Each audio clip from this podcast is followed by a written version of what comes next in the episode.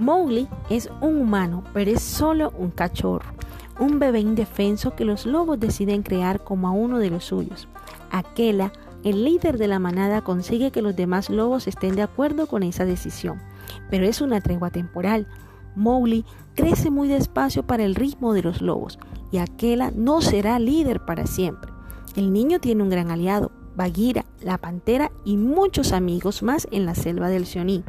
Pero también tiene un gran enemigo, Shere Khan, el tigre que considera que Mowgli es su presa y le corresponde por derecho.